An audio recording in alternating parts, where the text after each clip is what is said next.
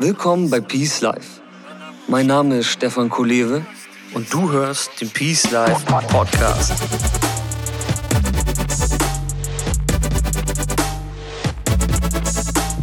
Das Leben ist ein Geschenk. Lass es uns auspacken. Peace Life. Create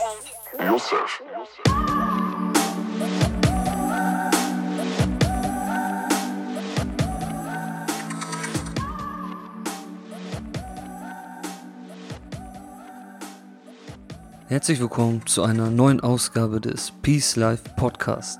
Schön, dass du dabei bist. Falls du neu hier bist, dann werde jetzt Teil der Mission eines erfüllten Lebens und beginne die Reise in dein persönliches Peace Life heute. Besuche einfach peacelife.de, trage dich mit deiner E-Mail-Adresse für den Peace Letter ein und bekomme regelmäßig wertvolle Tipps. Ich freue mich auf dich. Jetzt gibt es wieder einen Talk und zwar mit dem Titel wenn die Berufung auf Reisen geht mit Joe Lerman. Die eigene Berufung ist nicht zwingend etwas, was gefunden werden muss. Vielmehr ist es etwas, was gestaltet werden kann. Sobald die Kombination aus Begeisterung und Talent anderen Menschen einen Mehrwert bieten kann, wurde eine Berufung geboren. Mein heutiger Talkgast Joe Lerman hat getan, wovon viele ihr Leben lang träumen. Er machte seine Passion zum Beruf und reist seit mehr als fünf Jahren durch die Welt und gibt spontane Klavierkonzerte an den unterschiedlichsten Orten. Ich wünsche dir jetzt viel Spaß mit dieser neuen Peace-Perle und sage herzlich willkommen bei Peace Life, Joe Lörmann. Vielen Dank, Stefan. Danke, dass ich da sein darf. Ja, ich freue mich sehr, dass du dabei bist. Und äh, du sitzt gerade auf Bali, ich sitze hier in Vietnam. Ähm, endlich mal in der gleichen Zeitzone ungefähr. Aber eine Stunde haben wir Unterschied, haben wir gemerkt. Ne? Ja, genau. Ja, der liebe Joe musste eine Stunde auf mich warten, weil ich, äh, was habe ich gedacht? Ich habe nach Jakarta geguckt und da war es genauso spät wie hier. Das war ein Fehler, ne? Ja, ja. Easy. So ist es auch mal, so ist es auch mal andersrum, sonst äh, bin ich meistens eher der, der zu spät kommt. Okay, cool. Dann, dann, dann, dann ist jetzt wieder das, das zu spät kommen Konto ausgeglichen. Genau, richtig. Ähm, Joe, ähm, bei Peace Life geht es ja im Kern um die Entwicklung der Persönlichkeit, aber eben auch um Dinge, die mehr Peace ins Leben bringen. Und meiner Meinung nach bist du jemand, der das tut. Und daher freue ich mich, dass du heute hier bist. Und für den Anfang würde ich mich, äh, würde ich es gut finden, wenn du einmal ganz kurz erzählst, was genau du treibst. Klar, gerne. Also ich bin Joe Lörmann und ich mache eigentlich schon seit Kindesbeinen an Musik und reise auch seit sehr, sehr früher Zeit sehr, sehr gerne und mh, mm, habe eine ziemlich lange Zeit überlegt, wie ich das kombinieren kann. Also, weil Musik machen bedeutet bei mir Klavier spielen und mhm. das lässt sich jetzt so grundsätzlich erstmal nicht so super gut mit dem Reisen verbinden. das ist ähm, schwer, das Ding, ne? Richtig. Und es hat wirklich einige Zeit lang gedauert, ähm, bis ich irgendwann auf die Idee gekommen bin, ähm, tatsächlich einfach mein Klavier mitzunehmen auf Reisen. Und das mache ich jetzt seit circa sechs Jahren, ziemlich genau sechs Jahren jetzt.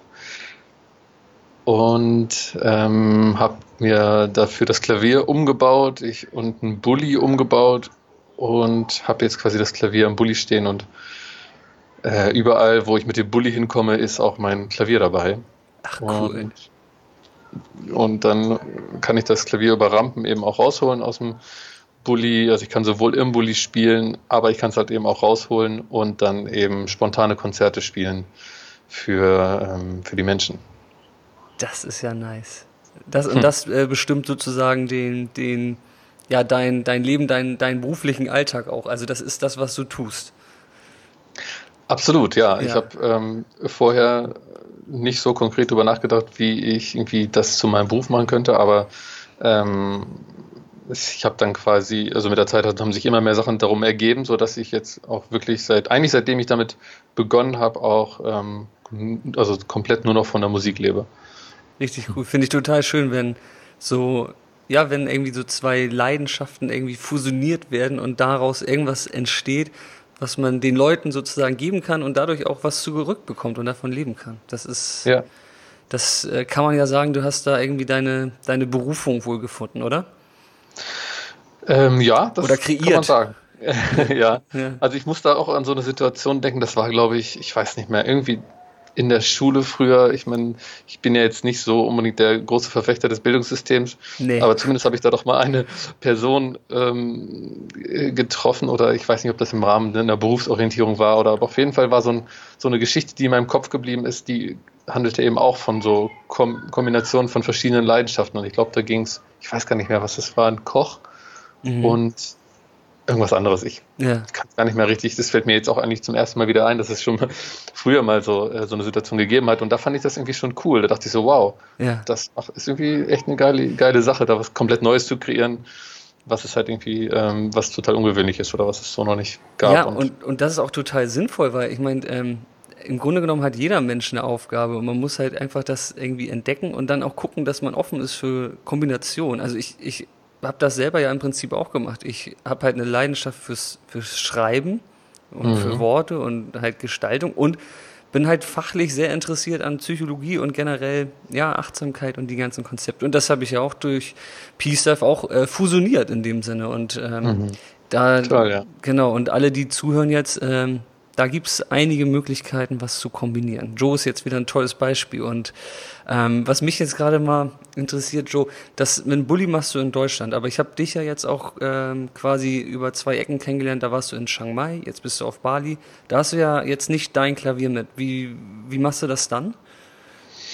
Das ist tatsächlich äh, unterschiedlich. Da feile ich auch immer wieder an Möglichkeiten und Konzepten, das irgendwie äh, ja, mein Klavier überall hinzubekommen, kann man sich vorstellen, dass es ja nicht ganz so einfach ist. Mhm. Also ich habe verschiedene Sachen gemacht. Ich habe ähm, 2014 bin ich nach, ähm, nach Thailand äh, geflogen für drei Monate mhm. und ähm, meine, meine Idee war es oder mein Ziel war es, in Thailand ein neues Album zu, kom äh, zu komponieren mhm. und halt wirklich in einer Umgebung, die mich inspiriert und ähm, nicht irgendwie im, im, kalten Winter in Deutschland zu sein. Und dann habe ich mir dort in äh, Phuket mir ein Klavier gekauft, ein elektrisches äh, Klavier mhm.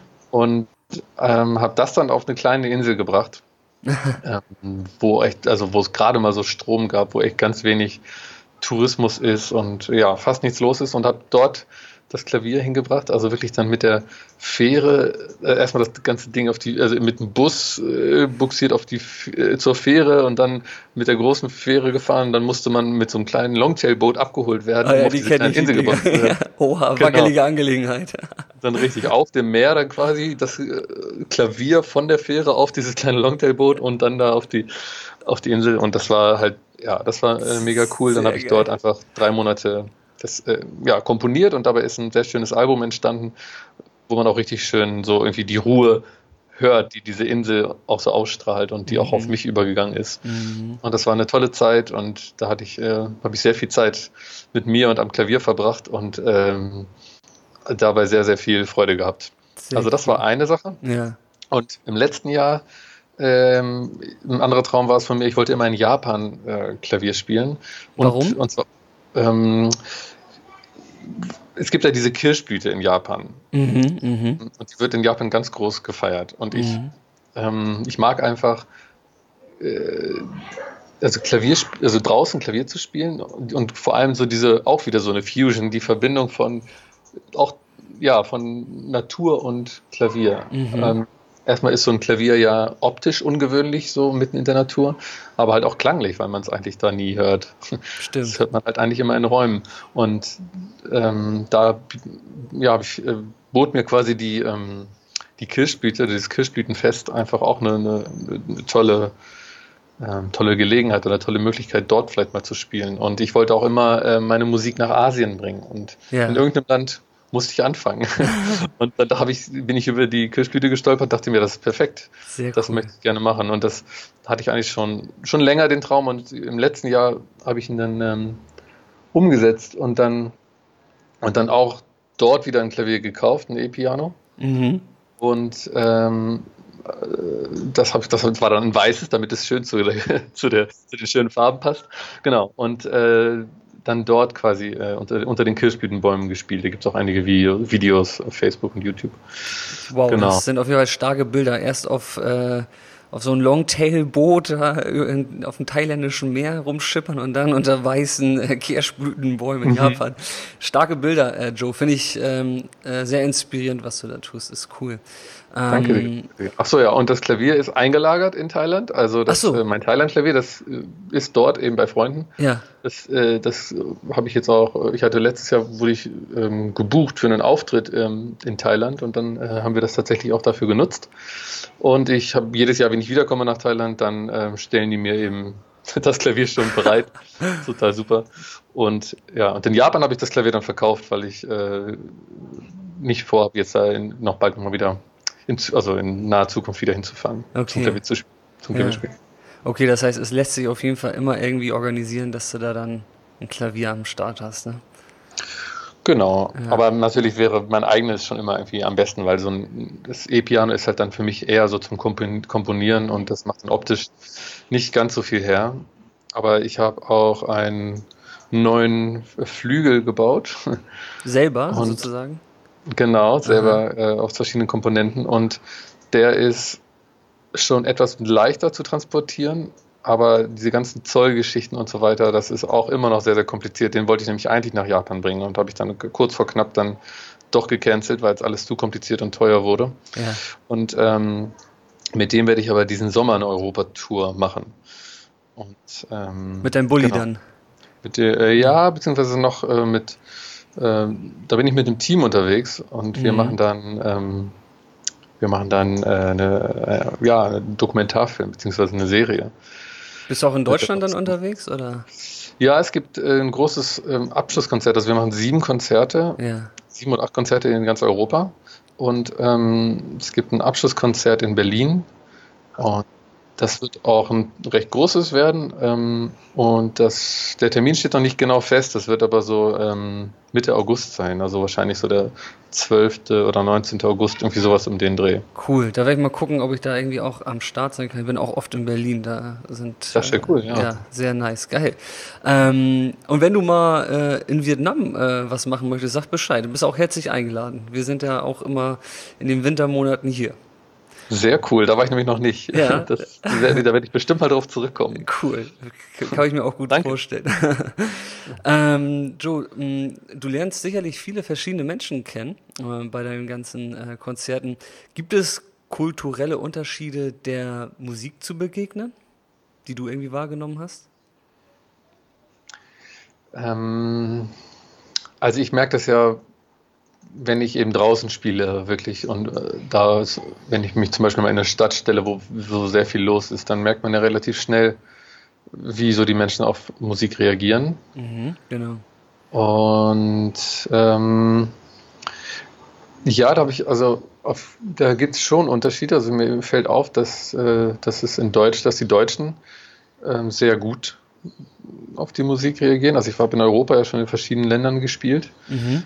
Und da war ich teilweise überrascht, dass es in manchen Ländern irgendwie, wo ich es anders erwartet hätte, gar nicht so gut angenommen wurde. Mhm. Mhm. Also so Dänemark ist so ein Beispiel. Aha.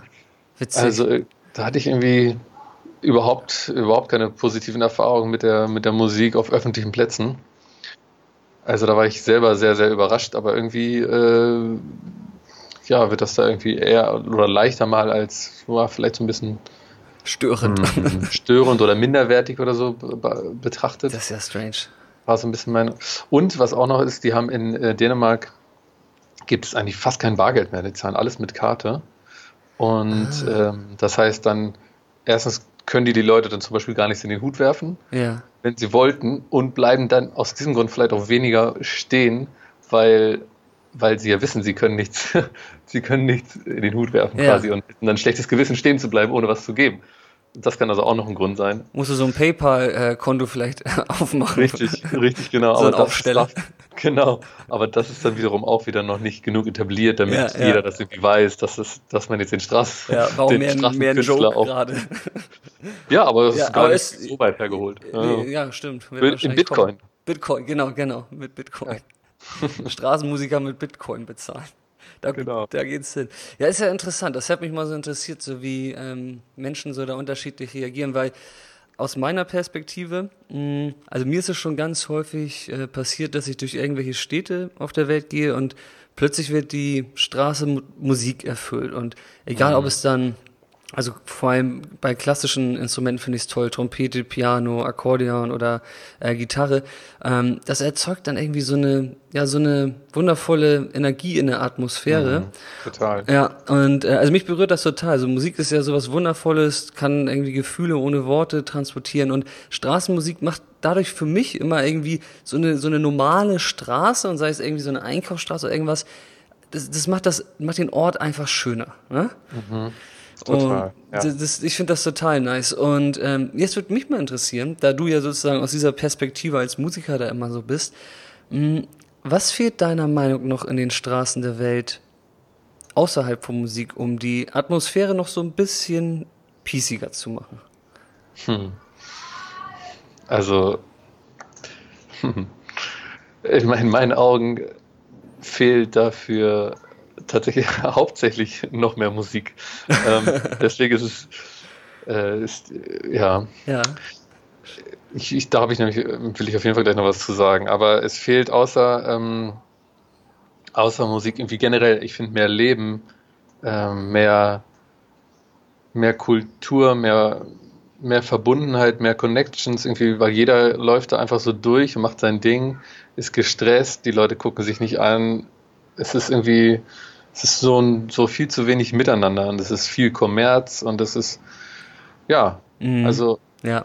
mir fehlt da einfach ja, mehr miteinander und halt eben auch mehr Musik. Ich merke das ja auch, wenn ich irgendwo spiele, kommen auch die Leute untereinander ins Gespräch und man, es ist dann wie so ein gemeinsames Erleben und andere Künstler, die jetzt vielleicht keine Musik machen, sondern Comedy oder was auch immer, äh, das bringt halt auch viel mehr Leben so in die Innenstädte und letztendlich ist das ja auch die quasi die, die ursprüngliche Form der äh, Kunst- oder Musikdarbietung. Also Musik oder Kunst auf den Straßen wird ja schon seit jeher gemacht, auch bevor irgendwelche Säle gebaut wurden, wo man dann Konzerte oder so ähm, genießt. Ne? Insofern mhm. ist das wie sowas ganz Ursprüngliches. Und das ist insofern finde ich das sehr schwierig, weil da extrem, also da hat man als, ich sag jetzt mal, wenn man nichts mit Straßenkunst oder so zu tun hat, hat man da keine Berührungspunkte oder wenig Berührungspunkte mit. Aber es wird so viel reguliert in Deutschland, aber auch in anderen Ländern, ähm, dass was wirklich die, die Kunst auf den Straßen ähm, ja äh, eindämmt so ein bisschen. Total ne? eindämmt, ja. ja also mhm. Nicht nur ein bisschen, sondern total. Und ich kenne sehr viele gute Musik, äh, Musiker, auch ähm, Frauen teilweise, die durch diese durch die äh, Ordnungsamtmitarbeiter, die teilweise also ein un, also ein unverschämtes Verhalten an den Tag legen, einfach so eingeschüchtert sind, dass die sich dann nach der irgendwie ersten, allerspätestens zweiten Begegnung äh, nie mehr trauen, irgendwie mit ihrer wundervollen Stimme irgendwie die Fußgängerzone oder die, die Plätze in der Innenstadt irgendwie zu verschönern. Und das ist was, das ist was, das tut mir wirklich richtig in der Seele weh, ja, weil total. ich, ich kenne halt diese Leute und mhm. ähm, ist, da haben aber die meisten überhaupt keinen Einblick, ne, was mhm. da eigentlich so passiert und wie viel da eigentlich wirklich kaputt ja, also kaputt gemacht wird oder nicht erlaubt wird aufgrund von irgendwelchen Regeln, die es halt gibt. Und das ist so, ne? Also ich habe das mal, ähm, ich habe mal eine, äh, früher eine Bankausbildung gemacht mit 16 und da saß ich nämlich auch in der Innenstadt in Hamburg und da habe ich nämlich mitbekommen, dass die Straßenmusiker immer nur, ich weiß ich auch nicht, ich glaube, das waren 20 Minuten und dann müssen sie wieder den Platz wechseln. Dann, also sogar, mhm. ich habe das schon so ein bisschen mal mit diesen Regeln mitbekommen mhm. und ähm, kann ich mir vorstellen, dass, dass da gerade in Deutschland richtig, richtig viel los ist mit so, ja, Regeln wieder, die einen da so ein bisschen den, die, die, die, ja, die, die Entfaltung einer, einer Kultur oder einer äh, spirituellen Kultur irgendwie auch so ein bisschen wieder eindämmen, ne? Absolut, ja. absolut. Ist ja auch nicht, ist ja auch irgendwie nicht gewünscht, ne? Das ist dann, dass da so eine, äh, dass sich die Leute irgendwie so untereinander irgendwie verbinden. Es ja. ist irgendwie, ist irgendwie nicht gewollt. Strange. Und ja, das ist wirklich sehr. Also ich bin auch aneinander geraten mit äh, Polizei und Ordnungsamt, äh, ja. habe da auch mal äh, quasi eine, für demonstriert. Das ging dann auch, ähm, hat dann auch ja ziemlich viel Aufmerksamkeit bekommen, weil wir das auch gefilmt haben. Mhm. Und da irgendwie dann auf einmal äh, vier Ordnungsamtmitarbeiter und fünf Polizisten um mich rumstanden und mich vom Klavierspielen abhalten wollten. das muss man sich mal reinziehen. Ich meine, die, die erfüllen ja auch nur irgendwo ihren Job. Das ist ja wieder an einer ganz anderen Stelle, wo das genau. dann irgendwie festgelegt wurde. Und äh, das wird jetzt auch ein bisschen, glaube ich, dann auch zu politisch, wenn wir uns da jetzt so drüber aufregen. Ähm, es ist einfach so, und das hast du ja jetzt auch gesagt, es müsste einfach viel mehr davon geben auf den Straßen, so, ne? Richtig, und das ist halt schwer, weil du kommst einfach kaum durch und ich merke das an mir selbst. Das kann ich vielleicht abschließend dazu noch sagen, ja. dass ähm, ich da schon denke, dass es eigentlich eine Sache ist, für die es sich zu kämpfen lohnt und deswegen habe ich das ja auch gemacht. Ja. Ähm, aber ich merke halt auch gleichzeitig, wie sehr das an meinen eigenen Kräften unglaublich zehrt. Also ja. so eine Auseinandersetzung kann man sich vorstellen, das macht keinen Spaß. Ja, und ähm, da muss man sich dann irgendwann halt auch selbst die Frage stellen, ja, ist es das jetzt irgendwie auch wert und ist das irgendwie zielführend?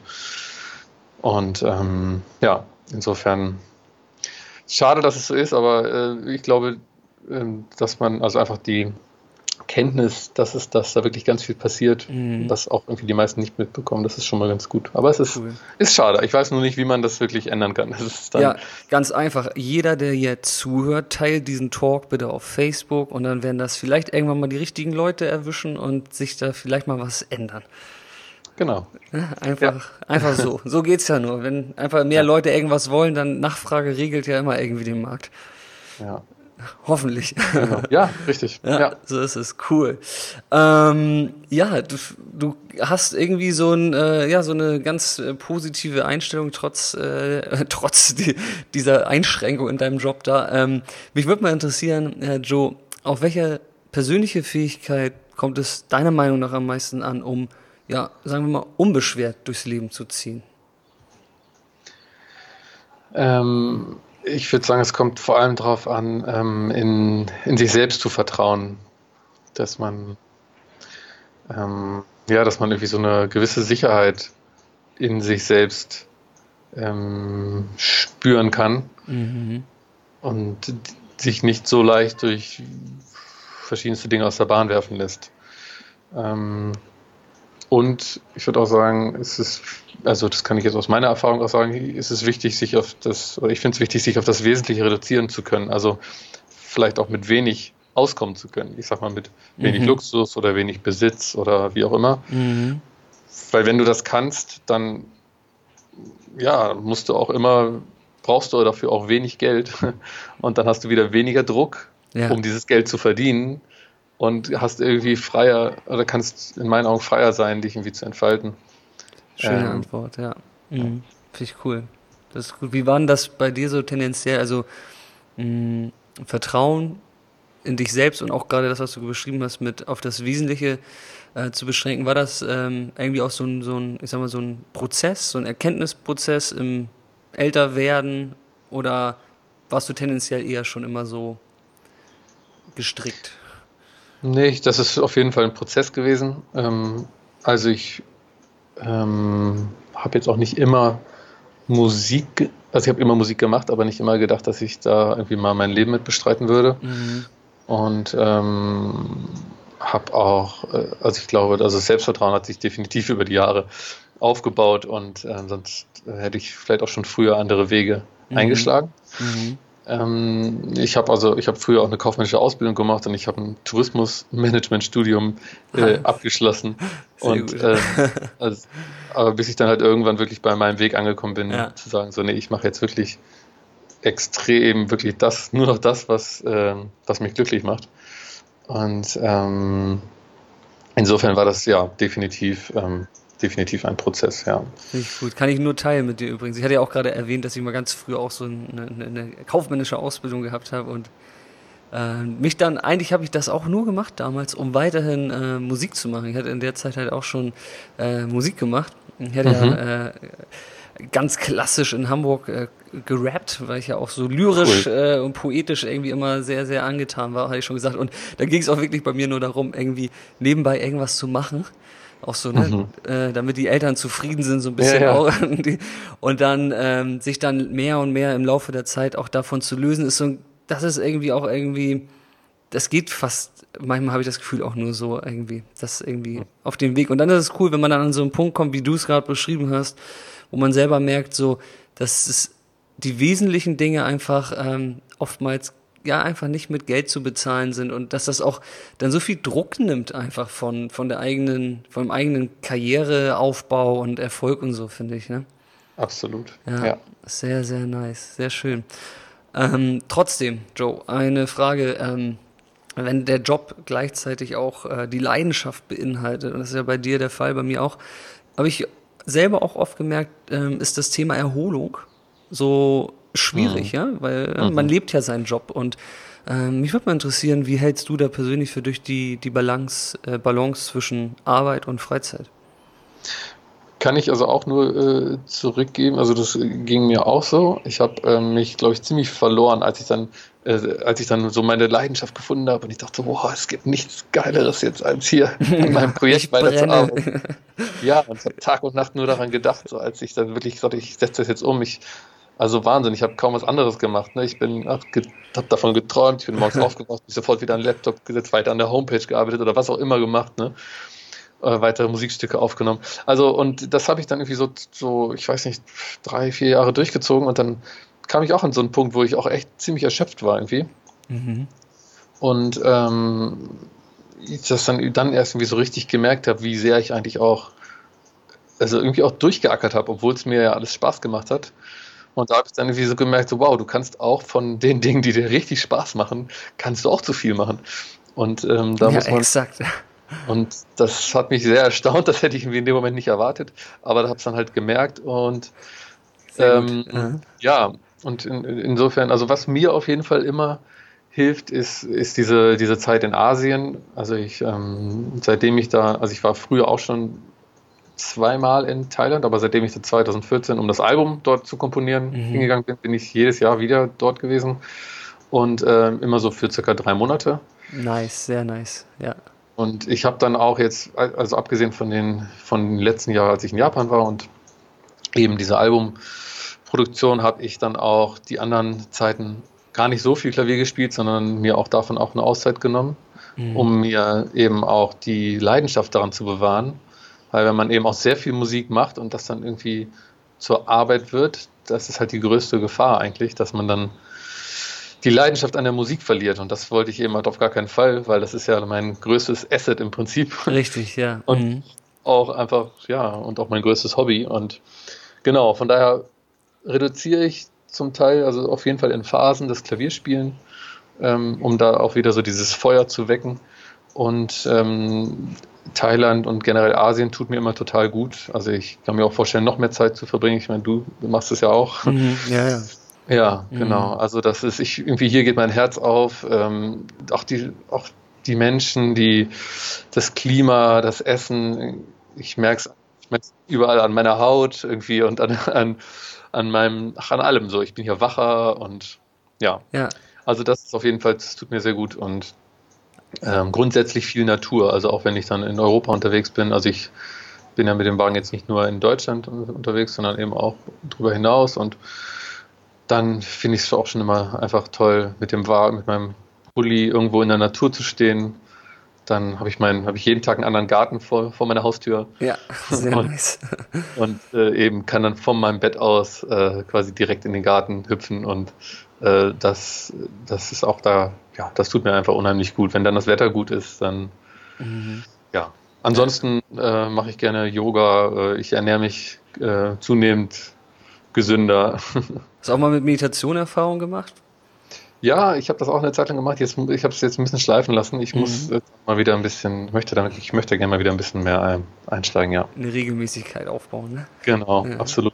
Ja. Ich sage ja immer, auch in meinen Kursen, es geht einfach darum, zwei Sachen sind extrem wichtig fürs Meditieren.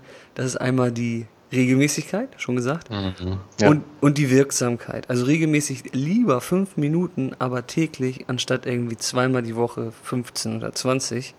Mhm. Und bei der Wirksamkeit ist es lieber auch wirklich nur fünf Minuten oder drei Minuten, ja. Das ist jetzt mhm. extrem wenig, aber dann ganz wach und ganz fokussiert. Das bringt einfach, in, in der Summe bringt es das einfach viel, viel mehr. Ja. es ist immer so, äh, man kriegt das immer am besten in den Kopf rein, finde ich, so ein bisschen wie mit, äh, das ist Kopf, Kopfhygiene, ja. So ein bisschen Mhm. wie mit, mit Zähneputzen. Ne? Das lässt man ja auch nicht ein paar Tage ausfallen und dann putzt man mal 20 Minuten durch. Also das hilft immer ganz vielen, äh, so das so ein bisschen zu betrachten. Dann ist das irgendwie einfacher, morgens da mal kurz sich hinzusetzen. Ne? Ja, ja, das stimmt. Man muss das einfach in seine Routine so, Ja, voll. so mit aufnehmen. Ne? Voll und ja, ganz, ich habe genau. auch Ja. letztens auch irgendwie gehört, einfach, und wenn es nur, es hat auch irgendwie jemand gesagt, wenn es nur zehn Sekunden sind, also so ist ja noch extremer quasi gedacht, ja, aber dass man einfach, und dass man, dass man in diesem Moment einfach nur innehält und denkt und dass man das dann quasi immer weiter verlängern kann, so diesen Zeitraum. Ne? ist richtig, genau. Eigentlich ein bewusster Atemzug ist eigentlich schon eine Meditation, so in dem Sinne. Ne? Das Genau. Ist das ja, ja. Ist eigentlich verrückt, dass die meisten Menschen eigentlich, also ja, eigentlich gar nicht wirklich bewusst atmen, ne? Dass man, wenn man dann mal bewusst atmet, merkt man es erst. So, was man ja vorher gar nicht. Ey, wirklich, Joe, das ist witzig, dass du es ansprichst, weil ich habe letzte Woche gerade erst eine ähm, Podcast-Folge komplett dem Atem, äh, Atem gewidmet. Ja, Das ist bei Peace da für mich immer der, der unsichtbare Meister oder der gläserne Fahrstuhl, der auch Kopf und Körper halt verbindet. Und diese, diese Bewusstheit für den eigenen Atem, der uns ja eigentlich die ganze Zeit am Leben hält, uns Ja. im Moment verankert, der ist einfach äh, oft nicht gegeben. Und der kann so viel lösen. Also, Mhm. also grundlegend schon von, von ganz viel Anspannung, Stress, irgendwelchen Problemen. Das ist also wirklich wahr. total, ja. Ja. Ja, ist ganz, ich habe auch letztens die Wim Hof äh, zum ersten Mal probiert. Ja. Der, der Ähm, Eismensch, ne? Genau, richtig. Und ähm, das war auch sehr intensiv. Also da atmet man ja auch irgendwie so 45 Minuten sehr, sehr tief ein und bringt sehr viel Sauerstoff in den Körper. Mhm. Die ganzen Zellen, Zellen werden aktiviert und danach, das war schon ein irres Gefühl. Und dann steigst du wirklich, wir hatten da irgendwie, es war in Thailand, in, auf der Insel, äh, auf und wir haben da 600 Pfund, ähm, 300 Kilo Eiswürfel geholt, so einen kleinen Pool und dann da wirklich in diesen, in diesen 4 Grad war das Wasser kalt und dann in dieses Eiswasser rein. Ja. Und das war, also es war Wahnsinn. Ich habe mich danach den ganzen Tag total gut gefühlt. Warum macht er das mit dem Eiswasser? Das, ähm, das habe ich jetzt noch nicht mitbekommen. Ähm, ja, weil das, glaube ich, wirklich, also, also durch dieses Eiswasser wirklich, glaube ich, alle Zellen letztendlich aktiviert werden. Also ich glaube, das, das Mhm. Atmen ist sozusagen, ich, ich kann da gar nicht so viel zu sagen, weil das für mich Mhm. auch neu ist. Ich will mich damit nochmal mehr beschäftigen. Aber soweit ich das verstanden habe, also wirklich, du bringst eben erstmal ganz, ganz viel Sauerstoff in deine äh, Zellen und quasi auch in diese ganzen kleinen Arterien, die sonst irgendwie eher unterversorgt sind, weil Mhm. du gar nicht so tief einatmest. Ja, logisch, ja. Mhm. Und, ähm, und dann gehst du halt in dieses, äh, in dieses Eiswasser und dadurch werden irgendwie alle, alle Zellen in deinem Körper Mhm. äh, aktiviert oder reaktiviert. Und äh, ich habe das auch gemerkt, mein ganzer Körper hat gekribbelt. Also das war, Mhm. war ein Wahnsinnsgefühl. Ähm. Man hält es natürlich nicht so lange aus da drin. Ähm, aber äh, ja, es ist, kann man auch je, mehrmals dann eben reingehen und also ich wollte das auf jeden Fall nochmal weiter verfolgen und ähm, soll auch für sehr viele äh, äh, soll auch sehr viele Krankheiten tatsächlich heilen können, so Autoimmunerkrankungen und so. Da habe ich schon mit Leuten gesprochen, die da eben sich auch von haben heilen können, nur dadurch. Ja, ja, glaube ich, macht irgendwie auch äh, Sinn irgendwo, ja. Mhm. Generell Bewusstheit ist einfach irgendwie der, der, der Keim für, für ganz vieles einfach. Ja. Wo man dann einfach viel mehr wahrnehmen kann und dann auch ganz anders auf gewisse Sachen auch wieder reagieren kann und besser Mhm. auf sich hören kann und so. Das ist, deswegen steckt da so viel Kraft drin an Meditation und generell in irgendwie ein bisschen mehr Bewusstheit, ja. Cool. Mhm. Teile ich äh, deine ganzen Ansichten auf jeden Fall. Ähm, Hm. Auch die Balance, äh, bisschen mehr in die Natur gehen und ja, muss ja nicht immer Asien sein, geht ja auch in Deutschland. Winter vielleicht manchmal ein bisschen schwieriger, aber Ja, man findet Fall. immer irgendwelche Wege so, ne? Du bist ein halbes Jahr immer in Vietnam oder wie lange? Also der Deal Ja. mit meiner Frau war immer so 50-50. Ja. Ähm, und jetzt bin ich in der Tat, ich reise jetzt Ende, des, äh, Ende März ab und äh, war dann vier Monate hier und sie bleibt noch acht Wochen länger. So, ne? Und Ah, okay. dann ist das immer so ein bisschen, bisschen flexibel. Aber so ist immer ungefähr der Plan ist 50-50, ja. Alles klar. ja. Aber Ich habe ja auch ein paar Cool. Verpflichtungen dann in Deutschland. Und außerdem vermisse ich auch meine Heimat, ne? Also so Mhm. Familie, Freunde und auch der, der ganze. Also eigentlich ist diese, diese, diese Wechselhaftigkeit ist das, was, was ich als sehr bereichernd irgendwie für mein Leben so empfinde. Und das auch, Mhm. äh, ne, also manche denken dann vielleicht, das klingt ja auch sehr nice, aber es hat halt auch viel Mühe, Arbeit und alles gekostet, bis das auch so möglich war, ne? So, Mhm. so flexibel mir das einzurichten. Ne? Deswegen. Ja. Aber es war Aber das kann- wert. Hm? Ja, ich kann das gut nachvollziehen. Also ich finde auch, dass dieser Wechsel macht irgendwie auch den Reiz aus. Ja. Ja, Ja, das dieser Wechsel zwischen den Welten. Ja, voll und ganz. Und man hat ja auch dann wieder einen ganz anderen Blick auf seine eigene Kultur. Und Ja. ähm, also ich, ich habe mal mit einem, äh, einem Freund von mir, Doktor der Psychologie, der hat auch mal gesagt, man kann seine eigene Kultur nur verstehen, wenn man sie verlässt.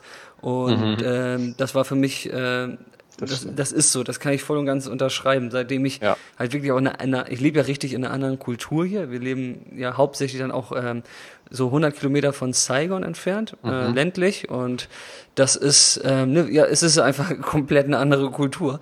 Und das ist einfach sehr, sehr bereichernd. Und früher war mir Kultur als solches immer nur ein Begriff aus meiner eigenen, ja, aus meiner eigenen kulturellen Brille raus. Ja, es gibt andere Kulturen. So.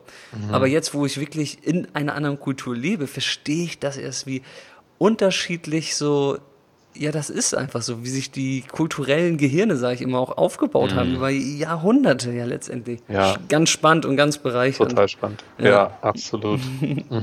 Sehr nice. Cool, Joe. Wir sind jetzt hier auch schon, ähm, würde man sagen, so können jetzt ein gutes Ende finden. Und ähm, meine letzte Frage an dich lautet: Welchen Rat würdest du dem 18-jährigen Joe aus heutiger Sicht geben, um ein glückliches Leben zu führen? Das ist wirklich eine schöne Frage und eine total wichtige.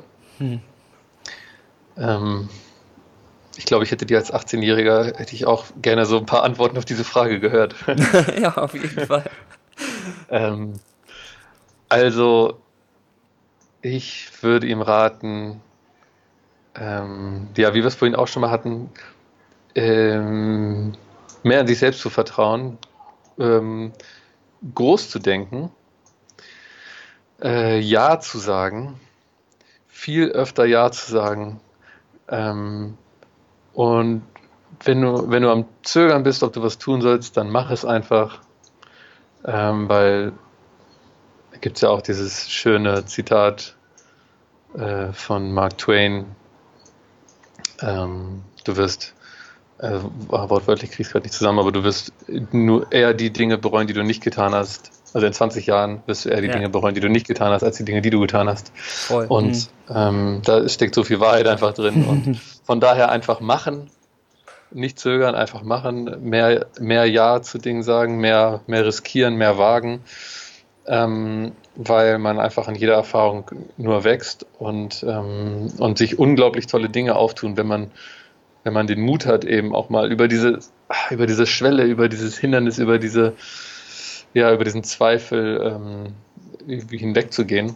Ja. Und ich habe das selber eben auch erfahren an diversen, wirklich teilweise kleinen Situationen auf meinen Reisen. Ich habe eine Weltreise gemacht und äh, ich war ein Jahr in Südamerika und ein Jahr in Frankreich und äh, da habe ich immer wieder viele Situationen gehabt, wo ich dann im Nachhinein gedacht habe, boah, hättest du das jetzt nicht gemacht, hättest du da jetzt nicht deine Angst überwunden, dann hättest du das jetzt alles nicht erlebt. Und wahrscheinlich würde ich heute, würden wir heute nicht das Interview machen, würde ich heute nicht mit meinem Klavier durch die Welt reisen, wenn ich nicht ganz viele, ganz oft über diesen Zweifel hinweggegangen wäre und Ja gesagt hätte. Ähm, Und ich würde hier nicht in Vietnam sitzen, auf jeden Fall.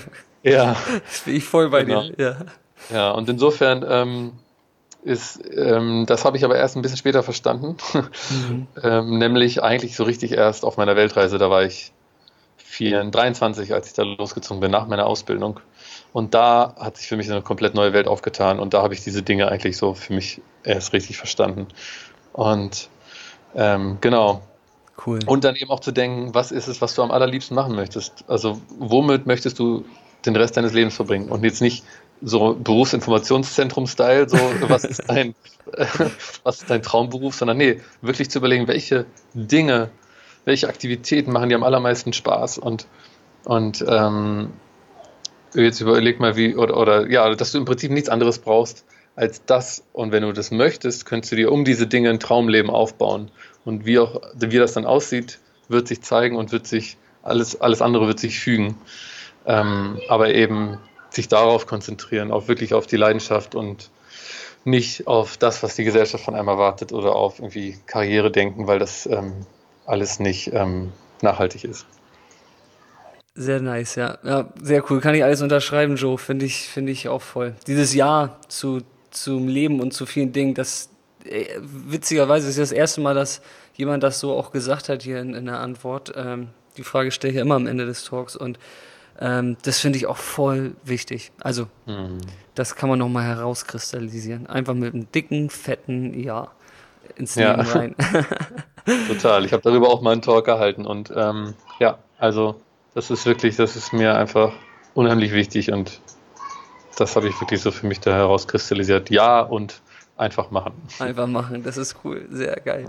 Joe, das war äh, richtig äh, schön aufschlussreich und da waren ganz viele piecige Dinge bei, die du hier ähm, beigesteuert hast. Ähm, ja, großen Dank dafür und ähm, ich werde es auf jeden Fall anpeilen, dich live zu sehen in Berlin. Ja, ja. Das wäre toll. Cool. Hab vielen Dank. Ja. Danke dir auch, sehr gerne, hat Spaß gemacht und war schön mit dir zu sprechen. Cool. Dann hören wir und sehen, ne? Hören wir und sehen wir uns. Hoffentlich in Berlin. Ja, beim cool. Abschlusskonzert. danke, mein Lieber. Viel Spaß auf Bali. Danke und dir in Vietnam. Mach's gut. Ja, danke. Ciao. Ciao. Und bei dir bedanke ich mich fürs Zuhören. Ich hoffe, du konntest einiges für dich und deine ganz persönliche Reise ins Peace Life mitnehmen. Wie immer freue ich mich über eine Bewertung auf iTunes oder das Teilen in deinem Netzwerk. Denn alles, was wir teilen, wird mehr. In diesem Fall Peace. Und falls du es noch nicht getan hast, dann mach es wie alle Peacemaker, gehe jetzt auf peacelife.de und trage dich mit deiner E-Mail-Adresse für den Peace Letter ein. Ich freue mich, wenn du dabei bist. Das war's von meiner Seite. Ich wünsche dir eine erfüllte Zeit und bis zum nächsten Mal. Dein Stefan von Peace Life.